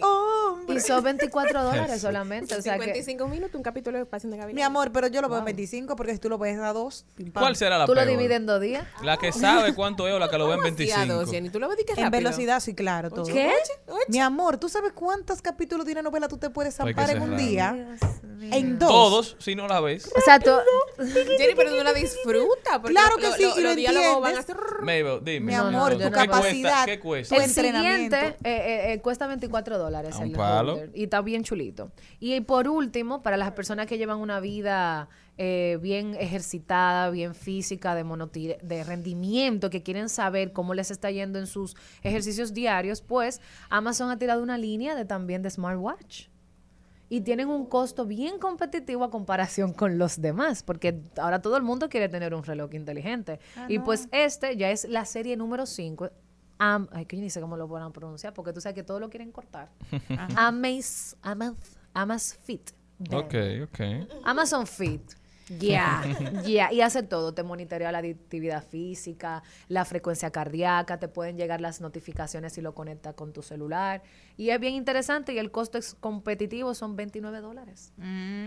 Sé que cualquier persona que no tenga su smartwatch puede hacerlo, claro que sí. Les voy a decir algo, una noticia muy triste, y es que Netflix, por más que aceleres, solamente llegas a 1.50 para ustedes. ¿Saben qué? ¿Por qué? ¿Saben por qué? Yo no soporto las notas de voz No. en más de uno. Ah, Yo no, no. puedo creer que tuve una serie completa en Ah, dos. no, yo no la soporto en uno. eh. No hay, Yo, exacto, quien me ya, haga a mí gracias. una nota de voz en Tú ves uno. Sí, que él va a es igual ser a el mí. minuto, Él la es igual a mí. voz. Es igual a mí. 1.5. No, en dos. Mínimo. En dos.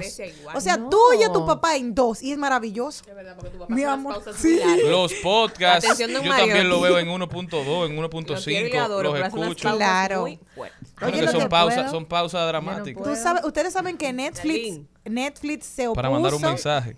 Netflix se opuso a la mayor velocidad porque dijo que después de tanta inversión para una producción que usted lo vea en menos tiempo, claro, se le acaba todo. Pero si existen 10 personas como tú que hacen eso. Mi amor, yo ¿Cómo siempre va lo veo en poder YouTube. Netflix a progresar, de por. Dios? Un Pero nada. Como productora. De, ¿Verdad que sí? No, yo no puedo dejar que mi trabajo lo vean así. Eso significa que mi trabajo cansa. Entonces, Ay, Todo No, cansa, cada vez la atención de una persona es más corta. Entonces, Claro, al claro, final, los contenidos deben Es dinamizarse. Más, co- más contenido en menos tiempo. Recuerda más que contenido antes, en menos antes un programa de radio competía con un programa de radio. Ahora este programa está compitiendo con un celular Con que tiene a la gente en la mano. Con todo. Están compitiendo con podcast. Es decir, Entonces, nuestra- así mismo como la gente se cansa de todo y quiere agilizar los procesos, así mismo la gente quiere facilitarse las cosas con la tecnología. Exacto. Y por eso las tiendas online ahora están buscando la forma de crear y crear y crear artículos tecnológicos que te simplifiquen la vida. Y yo no me quejo realmente, y más si tienen estos precios. Sí. Por menos de 50 dólares estamos súper bien. Y nada, muchísimas gracias.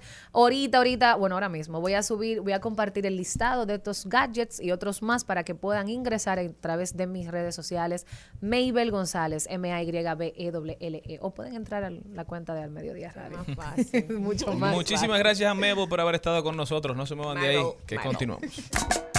Al mediodía, al mediodía, al mediodía con Mario y compañía. Rumba 98.5. Una emisora. RCC Media. Estás escuchando Al Mediodía con Mariotti y compañía. Estamos de vuelta en su programa Al Mediodía Radio y tenemos una noticia bastante interesante. La Organización Mundial de la Salud ha convocado a la Comisión de Emergencia ante la expansión de la viruela del mono. Convocó la comisión de emergencia para el 23 de junio ante la expansión de la, viruela, de la viruela del mono y la necesidad de una mayor coordinación entre los países afectados. En rueda de prensa, el director general de la OMS, Tedros Adhanom Ghebreyesus, que se hizo muy famoso a raíz de la pandemia del COVID, dio a conocer hoy esa decisión y cifró en 39, pa- en 39 países los que han comunicado casos de viruela del mono en, la, en el actual brote, con 1.600 casos confirmados, 1.300 sospechosos y 79 muertos. Muchas deliberaciones internas, pero ahora, ante la expansión, ya han decidido convocar la comisión de emergencia.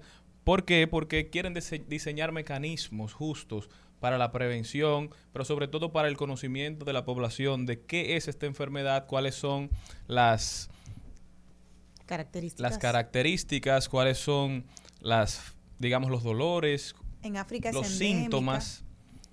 Ya hay casos confirmados en Argentina, Venezuela, en Colombia. O sea, no, no, no lo vean tan lejos. Siempre lo digo, lo que pasó con el COVID. Cuando escuchábamos que había un virus que se llamaba COVID en, Hua- En China. en Wuhan, todos pensábamos que eso nunca iba a llegar aquí. Entonces, yo creo que teniendo una pandemia tan reciente en los libros o en nuestra vida diaria, el- los organismos de salud nacionales deben empezar una campaña de concientización y de educación sobre qué es la viruela del mono, porque no estamos exentos de que en algún momento llegue aquí sin ánimo de tener Dios boca de chivo. ¿verdad? Tenemos que estar protegidos, tenemos que conocer, tenemos que saber cuáles medicinas son las principales, cuál es el procedimiento si una persona se sospecha que tiene la viruela del mono, porque debemos protegernos, no podemos permitir que otra enfermedad nos limite la capacidad de accionar, porque esta también implica una cuarentena, porque dicen que luego incluso de cuatro semanas de que ya tú no presentes síntomas, todavía puede ser contagioso de la viruela del mono. Entonces hay que cuidarse, llamamos a las autoridades de salud nacionales a que empiecen una campaña de concientización, no con ánimo de meter miedo ni mucho menos, sino porque la gente tiene derecho a saber y sobre todo la necesidad de estar consciente de cuáles pueden ser las consecuencias de que esta enfermedad llegue al país.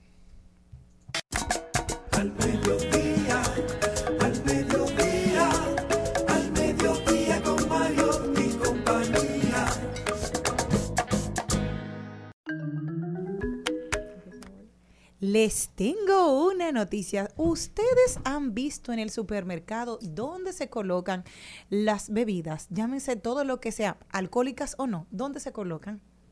Bueno. En el supermercado yo donde no tú vas. suelo comprar bebidas alcohólicas, Charlene, sí. No, pero normalmente, o, o refrescos, o todo lo que tiene Yo que ver a- con ¿Tú hablas de mí? ¿Tú- Yo tú y yo juntos al supermercado? No, pero yo sé, yo sé, yo sé que tú no me vas a comprar carne. Claro que sí, yo tengo una casa, no como yo. No, Créeme que no. no te pasaste. No, pero ustedes en el supermercado, ¿dónde lo ubican? Eh, ¿Se Siempre acuerdan? tienen un, un- una Un lugar. fila para ellas solas, y Ajá. por lo general al final de los supermercados. Al fondo. Casi al fondo. Ay, llegando a los vegetales. Me encanta. Ustedes hicieron muy bien la tarea y no lo sabían. Simplemente Bueno. ustedes están recordando lo que dijeron. no, simplemente ustedes están recordando en sus supermercados donde se mueve todo lo que son las bebidas. ¿Saben por qué no está al principio? Porque si compramos las bebidas al principio, No compraríamos menos, compraríamos menos. Está al final porque es lo último que tú cargas en el, en el, en el carrito. Y a propósito Y por el de peso esto- será también. Sí, porque es lo más pesado, ocupa más lugar y tú comprarías menos. Entonces, si vas al último pasillo ya a buscar, ya tú has recorrido todo el supermercado, Eh, es una estrategia de mercado para que tú Los vayas y compres. supermercados fueron, yo creo que de los primeros lugares que entendieron la importancia de la colocación. Exacto. Por eso, digamos, una tienda como IKEA, que debe ser la tienda mejor diseñada del mundo. Usted dice, yo entro a IKEA y no tengo forma de salir. IKEA está pensado paso a paso para que usted vea toda la tienda, para que se vaya antojando, para que vaya conociendo, para que vaya viendo y para que antes de salir usted tenga que recorrer a la completa. Eso no está hecho a lo loco. Ellos saben cuántos pasos y cuánto tiempo se toma una persona que entra por la puerta principal antes de salir. ¿Les parece a ustedes que se acuerdan de la música que hay cuando van al supermercado? ¿Saben a qué hora van ustedes y que hay diferentes músicas dependiendo la hora que vayan? Cuando no hay personas, suelen ser música suave, muy lenta, porque no hay movimiento. Pero cuando hay personas, siempre tienden a poner música patín. más contenta para que la gente Un vaya a veces acelerándose. ponen en la cadena. Exacto. Te digo, Yo salsa. los oigo. supermercados están diseñados por psicólogos del comportamiento. Eso no es inventado, eso no es a lo loco. Incluso los productos en las góndolas, la ubicación se vende. El producto que está a la altura de los ojos El más caro. tiene, tiene un precio. Esa góndola que está a la altura de los ojos tiene un precio para colocar tu producto. Y así mientras va bajando, van bajando los precios. Los productos que están en la fila, en el, en el cobra, donde te cobran, En las cajas. son también bien pensados. Normalmente están ahí siempre los snacks y todo lo que tiene que ver con Cosas de dulces consumo rápido y fácil. también todo lo que es higiene personal, porque tú en lo que vas recorriendo todo el supermercado no te vas a, dar- a fijar que te hace falta una afeitadora, pero cuando estás ahí parado dices, ay, pero la afeitadora, ay, mira, pero un dulcito, déjame un snack, entonces por eso están también Y ahí. preservativos también, Jenny. Y me- sí, es cierto, esos son de Yo las no lo he cosas que se eso, Sí, digo, cada sí, quien sí. ve lo que anda buscando. Yo lo he visto. Y tú las- lo compras ya en el supermercado. Las ofertas, sobre todo del Oh. 3x1, eso también te incentiva a ti a que si estás pensando en llevarte un producto, pues te lleves tres. Entonces siempre eso de, ay, mira, Claro, tú solamente fuiste con uno. dinero. También están los mostradores de cajas y también la rotación importante. Cada cierto tiempo a mí me molesta que me cambien los productos. Yo soy de las que se molesta cuando ya yo sé para dónde voy y eso lo hacen periódicamente. ¿Por qué? Para que no te acostumbres en A una qué- ruta. Exacto, y que tengas que hacer, exacto, el- la ruta de Ikea, como decía eh, Charlene, y que vayas yendo por los pasillos y descubriendo, ah, mira, conchale, yo quería hacer, déjame comprar este quesito, déjame, y encontrarte con otras cosas que en este momento tú no saliste a comprar. Mm. Ustedes van a comprar al final unas habichuelas y una maicena y salen con una caja con frutas, verduras, vegetales y por Claro. último te llevan Y vinito. con un pintalabios. Mira, la ubicación es tan importante. Siempre recuerdo un, un ejercicio, digámoslo así, un experimento que hicieron en Estados Unidos. Querían incentivar a los niños a comer más saludable, a merendar más saludable en el recreo en las escuelas. Y para esto analizaron diferentes posibilidades. Una de ellas fue dejar de vender comida chatarra, otra poner la comida eh, saludable más barata y la final, la que decidieron, fue la de reubicar los alimentos. Entonces pusieron las frutas y los, las y los alimentos saludables al principio de la, de la cafetería. Entonces cuando los niños iban y llegaban a la comida, a la comida digamos, a, los, a las papitas, No, chatarra. a la comida chatarra, ya tenían la bandeja llena. Entonces elegían menos comida chatarra y elegían más comida saludable. Muy Son maneras en las que manipulan, porque es manipulación, nuestra, Claro. nuestras patrones de decisión, dejándonos a nosotros decidir como quiera, porque tú decides llenar la bandeja, pero tu cabeza tan pronto ve comida, lo que piensa es en elegirla, en cogerla y no está pensando en lo otro, en que quiero dulce. No, no, no, eso es al final. Cuando tú lo ves, bueno, ya, como tú dices con el alcohol. Y los colores cuando te llevas llegas. uno, pero sí, quizás si hubiese estado al principio, llegas con la bandeja llena de comida chatarra. Y los colores también tienen mucho que ver. Cuando llegas, las frutas, eso que sean los colores más brillantes, siempre van a estar adelante. Por eso es bueno en recomendación cuando usted va al supermercado ir con lista, saber lo que necesita, Exacto. saber a lo que se va, porque si no, fácil se va con todo y llega a su casa y se entera que todavía nada. no hay sal. Nosotros continuamos. Al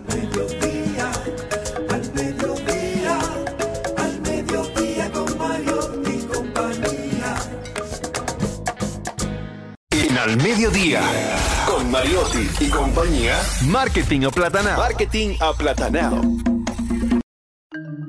Le damos la bienvenida a Nadia Tolentino. Ella es la que nos va a acompañar en este segmento de Marketing Aplatanado. Nadia, ¿cómo estás? Hola, hola, muchas gracias por la invitación. Aquí estoy dispuesta a ilustrarles Ay, con el contenido que le traigo hoy, bien aplatanado. Ay, muchacha, yo estoy súper emocionante, estoy muy emocionada con todo lo que nos traes. Negocio en redes sociales. ¿Cómo le saco dinero? Eso es bueno. Bien, mira cómo ella comienza diciendo lo más importante, ¿cómo le saco dinero? Sí. Al mambo de una. Ella, es así. Ella- ella Complacer vive, a tus, cli- a tus clientes, Jenny. Exacto. ella vive en por dos. Ella, ella vive con, con el dinero ahí. No, es que oye, te- hago las cosas muy y rápido. qué bueno que ella comenzó con esa pregunta porque cuando hablamos de redes sociales hay tres palabras con las cuales siempre las relacionan cuando estamos hablando de negocio. Ajá. Esas tres palabras son fácil, rápido, oye bien, fácil, rápido y gratis.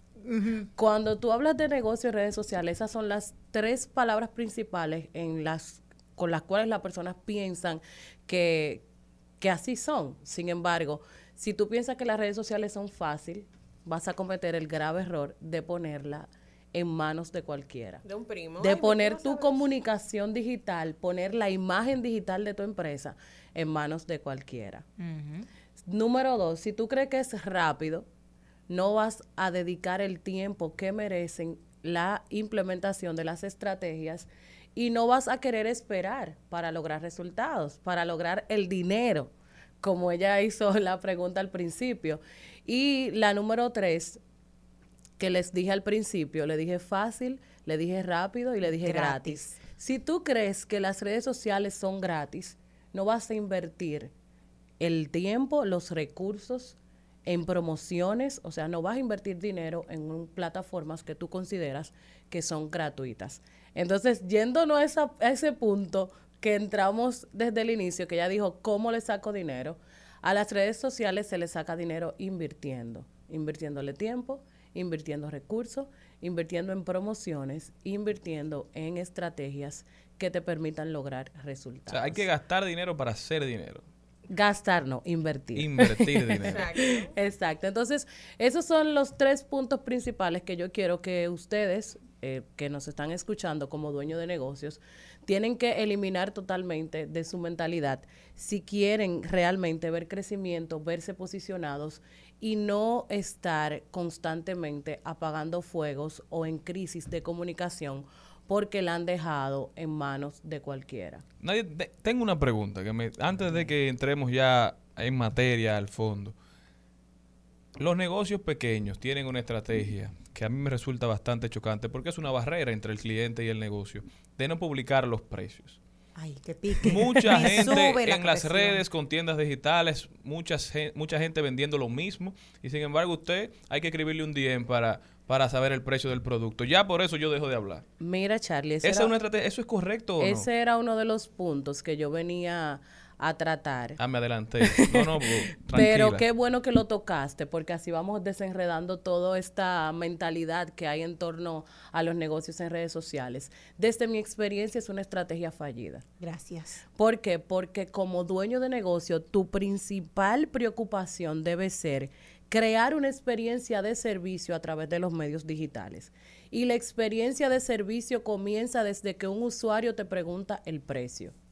Ya empieza la interacción con tu Ya ahí marca. comienza, ese es como tu primer encuentro. Eso es como que cuando tú te vas a encontrar con una chica o con un chico. Esa es tu primera respuesta. O sea, entonces eso yo lo traje pensado, lo traje estructurado. Eso es uno de los principales elementos, los principales pilares que un dueño de negocio debe tomar en cuenta y es crear una experiencia digital satisfactoria.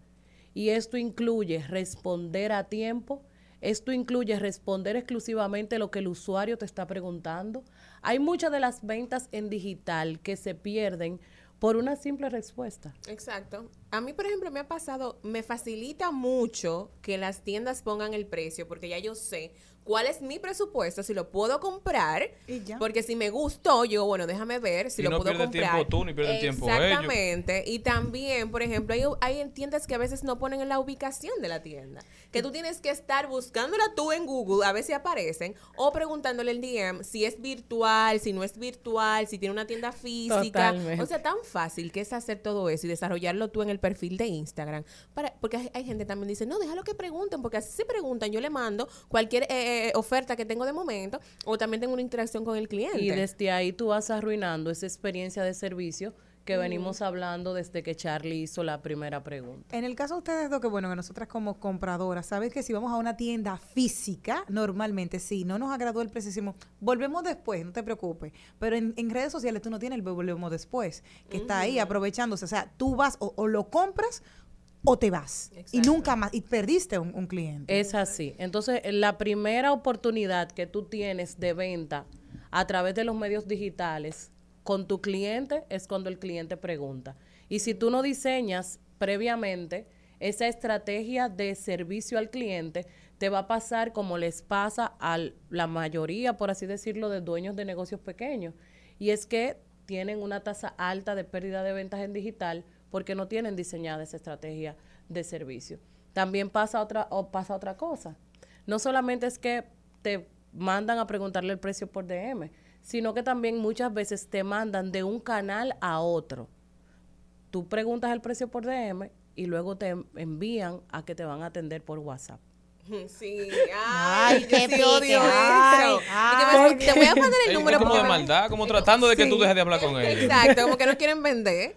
Un favor. ¿qué- Pero ¿qué pasa? No he visto cosas. Lo ideal es tú tener, que ese era el segundo punto, una estrategia multicanal bien definida. Es decir, si tú me estás vendiendo a través de Instagram, tu responsabilidad como dueño de negocio es responder todas mis preguntas a través de Instagram. ¿Qué pasa? Que no todos los negocios tienen esa, pueden tener esa misma estrategia multicanal bien definida. Porque, por ejemplo, una agencia de viajes, un usuario no va a querer mandarle su pasaporte por DM. Exacto.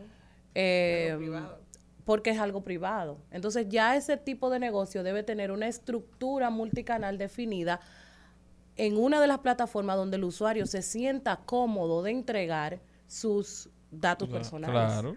Exactamente. Pero, por ejemplo, una tienda, un vestido, un pantalón, tú puedes responder directamente por DM el size, el color, o sea que no, no tiene la misma cuota de, de responsabilidad, por así decirlo. Lo mismo pasa con negocios que son B2B, negocios que le venden a negocios. ¿Qué pasa? Que puede ser que Instagram o Facebook no sea la red social ideal porque quizás el tomador de decisiones no está en esa red social. Exacto. Puede ser que te convenga hacerlo a través de una plataforma donde estén otros dueños de negocio, otras personas responsables o tomadores de decisiones. Aquí en, el ese país me llega a la cabeza uno que se llama tu suplidor, creo que es, que trabaja con eso, con negocios que le venden a negocios.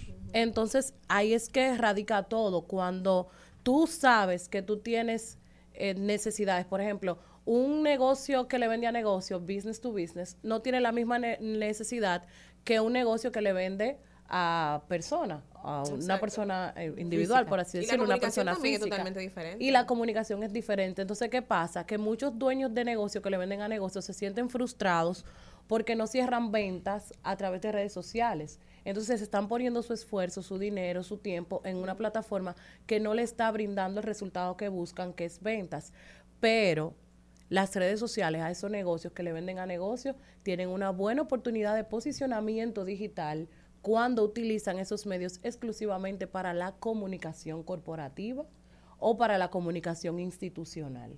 Okay. O sea, si tú eres dueño de negocio y tú sabes que el tomador de decisiones no está en una red social X, tú puedes utilizar esa red social para lograr otro tipo de objetivo, que puede ser posicionamiento, Exacto. puede ser... Y también que conozcan tu negocio, porque a veces eh, yo escucho algo, inmediatamente me voy a Instagram y no necesariamente que esa, esa, esa empresa le interesa estar bien posicionada en Instagram, sino que simplemente también ayuda a mostrar lo que hace y que cuando las personas escuchan de esa empresa, que entren a indagar un poco más en Instagram para saber a qué se dedican, en Instagram esté bien detallado los procesos y lo que realizan. Exacto. Es también una forma también de validar que, se atiende, que esa empresa existe. Entonces, para que esos dueños de negocios, que su cliente es otro negocio, mi recomendación principal es utiliza las redes sociales para posicionar, para posicionar tu empresa, para tener una buena presencia digital, para tener una buena comunicación a través de las redes sociales. Exacto. No es que las redes sociales no van a ser útiles para ti, sino que van a tener otra función, van a cumplir otro objetivo. Y, y a mí siempre me cuestionan, porque yo siempre todo es objetivo.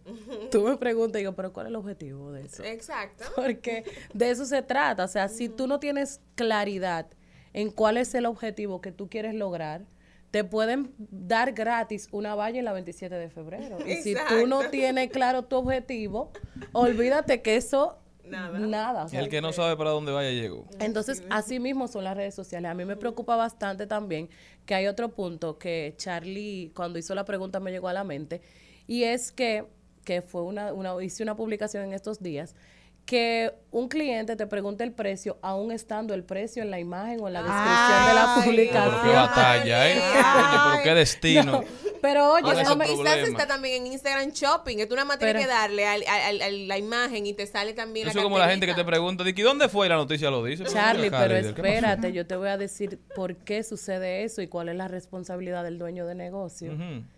Eso sucede porque las redes sociales son de consumo rápido. Lo único que nosotros consumimos rápido La imagen. son las redes sociales. Entonces puede ser que tú estés en el semáforo y que tú agarres ese, ese minuto y tú digas, déjame chequear pronto. O que tú estés haciendo cualquier otra cosa. Porque no es como cuando llegaba el periódico en la mañana, que los abuelos de nosotros se sentaban A tirar páginas y ver el periódico. Las redes sociales no tienen el mismo consumo. Las redes sociales se consumen corriendo en el Y día a día. lo hablábamos ahorita, el, la- el nivel de atención de la gente, el espacio en que la gente le presta atención a las diferentes cosas. Entonces, ¿qué pasa? Que Es poniendo esa, poniendo esa, esa hipótesis aquí, como dueño de negocio, tu responsabilidad es responderla si tú quieres Sí, vender. estoy de acuerdo. ¿Te molesta o no te molesta? te moleste profundo. y no decirle y no escribirle está en la imagen el precio Sí, porque ya si tú vas a responder- porque ya Porque eso también exacto. una- se pasan lo- los administradores de cuenta. Porque si ya tú le vas a responder, ¿qué te pesa ponerle el número? Señor, por favor, Exacto. lea. 1500 Lectura comprensiva. Te van a Está comprar. Dije, Y tú idiota. se la estás poniendo difícil. Y Idiota, ahí vol- 1500. Pero que sea gastarte un dinero. Que yo Y ahí volvemos al punto número uno, la experiencia de servicio digital. Hay que entender que las redes sociales están con nosotros en el día a día y que incluso tú sentarte a consumir redes sociales, hasta uno mismo se siente incómodo si tú di que te sienta en el mueble o en, o en tu oficina, tú con trabajo, y tú te sientas a consumir redes sociales, que entren y te digan, Malena, ¿y así es que usted trabaja?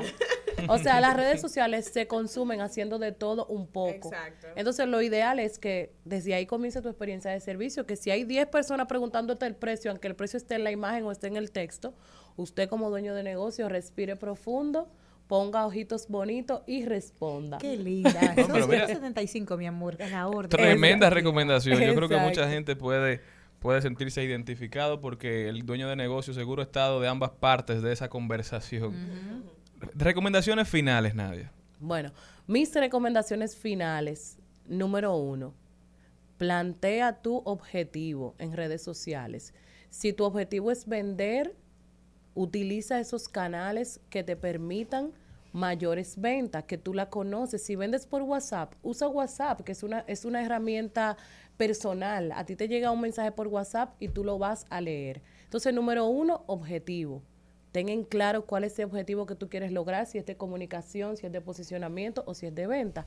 Número dos, digitaliza el proceso lo más posible. Si tú necesitas un link, si tú eres coach, si tú eres psicóloga y tú necesitas un link para que el paciente te agende, que ese link esté ahí. Hay muchas eh, plataformas que te permiten que el cliente agende en línea. Y número tres, que es el punto donde nos hemos pasado la mayor parte del tiempo hablando, crea una experiencia de usuario en digital memorable, responsable y que el usuario se sienta cómodo, se sienta bien desde el primer contacto con tu empresa. Brillante, Nadia, de verdad. Yo creo que es sumamente iluminador. ¿Redes Gracias. sociales, nadie? Bueno, me pueden encontrar en mis redes sociales en Instagram, que es donde habito, como Nadia Tolentino. También me pueden encontrar en Facebook como Nadia Tolentino. Y pueden encontrar mi podcast estratégicamente hablando en Spotify, en Google Podcast y en Apple Podcast. Muchísimas gracias a Nadia por estar con nosotros. Y sobre todo, muchísimas gracias a todos ustedes por habernos acompañado. Esto fue Al Mediodía Radio. Hasta mañana, mi gente, si Dios quiere. Hasta aquí, Mariotti y compañía. Hasta aquí, Mariotti y compañía. Hasta mañana. Rumba 98.5, una emisora RCC Media.